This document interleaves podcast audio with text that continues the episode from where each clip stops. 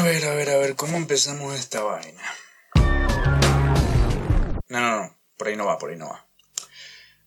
Vaya trayendo su aguamiel, vaya poniéndose cómodo, porque estamos en la falsa cordialidad.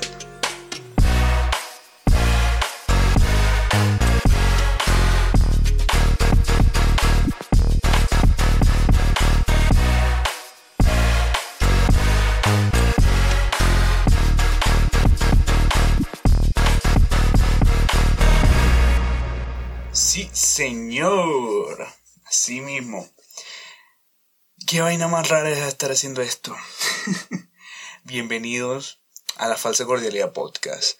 Eh, un podcast que quiere, quiere tener un mensaje positivo, pero la verdad va a ser un tipo nada más hablando paja. Comentando de sus experiencias y comentando las cosas que lee por internet. Bienvenidos muchachos, muchachas o quien sea que esté leyendo esto, que seguramente va a ser mi hermana y yo escuchándola de nuevo. Eh, este proyecto lo he venido queriendo hacer hace ya bastante tiempo. Quería hacer un podcast porque desde que empezó la cuarentena me, me ha apasionado el mundo del podcasting. Me ha gustado mucho, he escuchado varios, El Mundo y el País, no tanta escuela de nada, aunque por la intro pues dirán, oh sí, referencias, tal. Pero soy más del mundo y el país, el súper increíble podcast de Nanutria, actualmente El Hueco, Que se vayan todos, eh, ¿cuál otro? Más que todo sigo podcast venezolano. El único extranjero que sigo es el Futuro Podcast, de Ramitagram y otro, Ulises creo que se llama, pero ni lo conozco ni nada. No sé si tenga un canal, si sea un influencer o si solamente es un amigo de Ramita, pero bueno. Eh, seguramente nadie sabe quién, quién es Ramita aquí, pero bueno. Eh, Ramita Gram es un youtuber, un youtuber argentino. Su canal se llama Bajoneando por ahí, con H. Recomendadísimo, muy, muy buen contenido. La verdad es uno de los creadores de contenido que más me gusta su forma de editar, su forma de contar las cosas, su humor. Actualmente es una de las personas que sigo, que que estoy pendiente de su trabajo.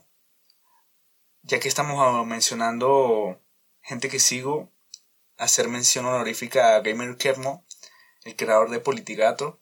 Pero más allá de su fama que nació a raíz de Politigato, su canal de YouTube, Gamer Kermo, la verdad, es una pasada. Es como combinar, tú sabes, los canales gringos de videojuegos, pero con un toque venezolano y un toque de humor. Y la verdad a mí me encanta.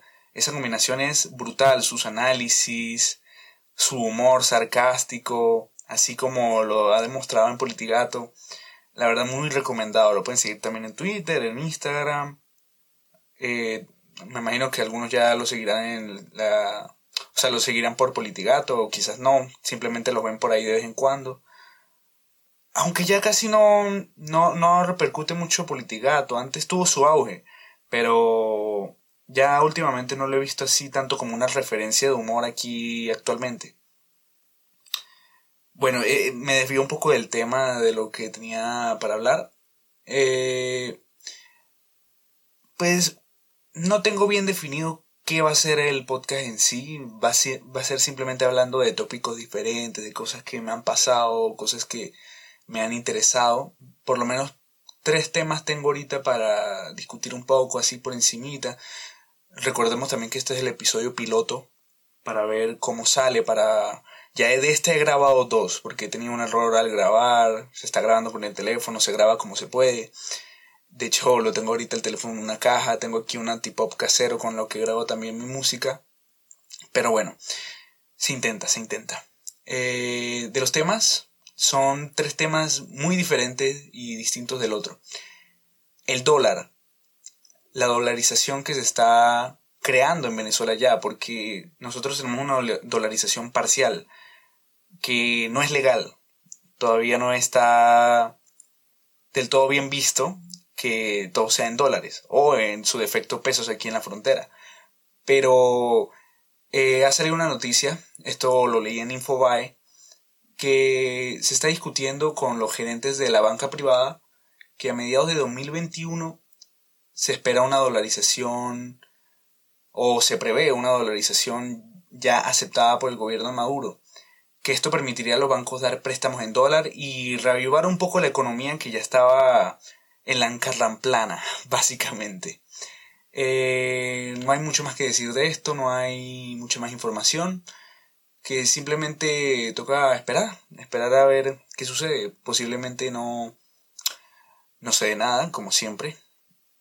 Pero el gobierno de, eh, de poner como enemigo al dólar y que el imperialismo yanqui a pasar a decir de que, coño, dolarizar la economía, pues no estaría tan mal, ¿vale? O sea, sería como una especie de salvavidas para una economía que se está desboronando. Y tú dices, conchale, bueno, de pinga. El próximo tema, porque es que esto es algo fugaz, algo rápido. La vino tinto, la vino tinto ganó. Nadie se lo esperaba.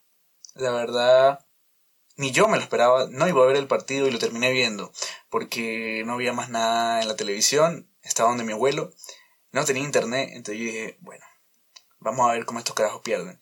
Y resulta que los carajos ganaron en un partido histórico contra Chile, 2-1. Eh, goles de Luis Mago y Salomón Rondón. Eh, el partido la verdad me gustó bastante. Hubo un cambio técnico de la Tinto y este director prometió una Venezuela más ofensiva y eso se vio en este partido. La verdad, vi más participación. Yo no soy tanto de ver la Vinotinto ni de ver fútbol en sí, pero sé cómo se juega y sé más o menos cómo son los partidos. De hecho, yo fui a uno, el único partido que he ido, que es en la. que fue aquí en el. en el estadio. Un partido de Caracas contra el Deportivo Táchira. Eh, lastimosamente esa vez se perdió. Y bueno, más o menos ya pueden prever qué pasó. Lacrimógena por aquí, lacrimógena por allá. De paso, lloviendo. Correr para que no te agarren los policías. Iba con mi papá. Increíble, increíble. Una, algo que no quisiera recordar, que no quisiera rememorar. Pero nunca he sido afín al fútbol realmente. Me gusta, yo celebro una victoria, pero tampoco es que me la, una derrota tampoco es que me sepa agridulce. O sea, es como que, coño, bueno, perdió.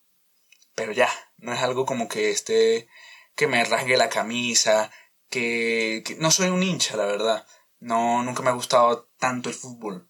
Pero vi ese partido y la verdad lo disfruté bastante. Fue un momento así de tensión. La verdad estuvo muy bueno ese partido.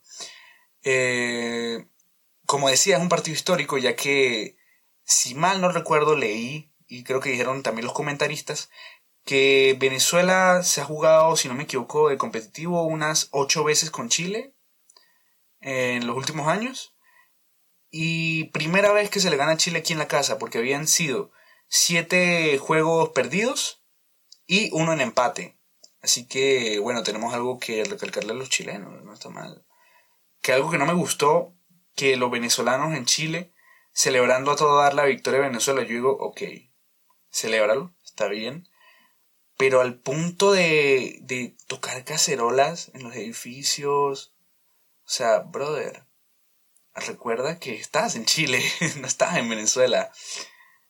Eso, eso no está bonito, muchachos, eso no está bonito. Si alguien me escucha desde Chile, que obviamente no, no hagan eso, compadre, no hagan eso, no hagan eso. Y el último tema, bueno, penúltimo, Benova, un hack room de Pokémon basado en Venezuela no lo he jugado, o sea, sí jugué un poquito, pero fue algo muy, muy efímero, muy breve. nada más llegué hasta la ruta 1 y peleé contra un Pokémon. Pero hasta ahora la historia, por encimita, me ha gustado. Me ha gustado la ambientación. Tiene bastantes referencias. Tiene referencias a plantas de acá. Tiene referencias a libros, a Santillana, a Girasol. Eh, a escritores venezolanos, la verdad, muy muy bueno ese juego. Eh, nada más empezar te dice, hola, disculpa la demora, es que no tenía luz. con eso dije, listo, ya, me encantó este juego. Está en la 0.5, o sea que todavía está en fase beta. Pero para el que quiera pasarse, ellos publicaron en su página de Instagram y si no me equivoco en su grupo de Facebook el link a Patreon No tienes que pagar nada para descargarlo, es completamente gratis, es un post libre. Métete en su Patreon y ahí tienes el link de Mega para descargarlo. Pesa 244 MB. Para mi gusto, un pelo pesado para ser básicamente un Pokémon. Pero también no se le puede pedir mucho. Si no me equivoco, son Game Freak, que se llama. No estoy muy bien enterado de eso. No sé si sea más bien la. En fin, de eso no sé mucho, muchachos, lo siento. Eso es lo que hay. Yo solo vengo aquí a comentar en base a lo que sé. Me gustaría hablar de Benova un pelo más a fondo, pero más adelante, más adelante. Quizás en próximos capítulos. También algo que he visto en la ciudad, bueno, que he visto, solo vi una vez en la 19 de abril, en el Rotary. No sé si alguien se haya dado cuenta.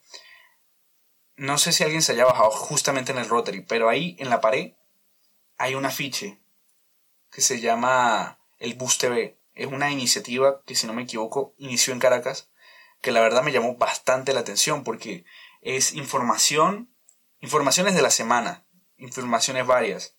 Ahorita actualmente están moviendo cosas de actualidad, del coronavirus, del COVID, del innombrable. Eh, han estado publicando informaciones de economía, eh, de otros países, y la verdad me parece muy muy buena esa iniciativa porque hay gente que, mm, o sea, que no sabe utilizar internet, entonces, más que todos los adultos mayores, o no saben bien cómo informarse de manera veraz aquí en Venezuela, porque sabemos muy bien lo que pasa. Entonces, es una, es una buena alternativa. Ellos empezaron en los buses, bien su Instagram, diciendo las, las informaciones en los buses, pero obviamente por cuestiones de COVID o no sé si hayan empezado antes de eso. Pero ahorita por el COVID no estarán haciendo eso, obviamente. Pero eh, yo nunca los he llegado a ver, ya que por ahí pasan, si no me equivoco, Intercomunal y Barrio Sucre. Y por esa ruta casi no... O sea, no me muevo por esa zona. Pero la veces que he ido al Rotary, y sí lo han estado actualizando. Por lo menos no era la misma información de la vez pasada que lo vi. No sé, me imagino que lo actualizarán semanalmente. Pero la verdad me parece algo muy bonito, muy bonito y muy, muy útil. La verdad, yo por lo menos me entretengo al menos leyendo ahí cuando voy a Rotary. Eh, bueno, creo que con esto estaríamos cerrando ya.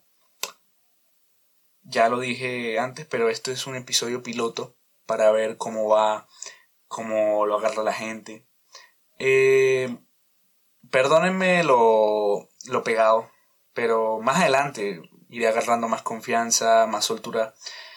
Pero bueno, con algo se empieza. No, no hay que escatimar cuando se trata de intentarlo, de hacerlo. Así sea con cosa, por lo menos ahorita tengo el teléfono cargando, lo tengo conectado y lo tengo aquí en la cajita con el antipop. Estoy relativamente un poco lejos, estoy hablando duro, pero precisamente para evitar de que con mi voz el antipop es para evitar que el aire suene. Entonces, con algo se empieza. Un pequeño guion, eh, temas realmente random, pero que me parecieron interesantes. Eh, un poco de divagar un poco sobre las, cosas que sigo. pero bueno, quizá si están escuchando esto, Comenten ideas, pueden seguirme en mis redes sociales, arroba lugrubius, en Twitter y en Instagram. Me puede, lo voy a dejar igual también aquí en la descripción. Pero me pueden comentar algún tema, alguna cosa que ustedes crean que pueda mejorar. Eh, esas cosas, siempre, siempre es buena una retroalimentación. Este solo se publicará en plataformas de audio. Seguramente en Google Podcast, Anchor, eh, no sé si Spotify, no sé, no estoy bien empapado en ese tema, pero lo principal sería Google Podcast, que es como el medio más fácil que todo el mundo podría acceder. Eh, posiblemente lo suba a YouTube, pero eso está todavía entre la duda. Quiero ver cómo me va primero y después intentaría meterme un poco en el mundo de YouTube, pero en esto del podcast. Así que bueno, sin nada más que agregar, muchas gracias por oírme. Esto fue Falsa Cordialidad Podcast. Que tengan una buena noche, una buena tarde o un buen día.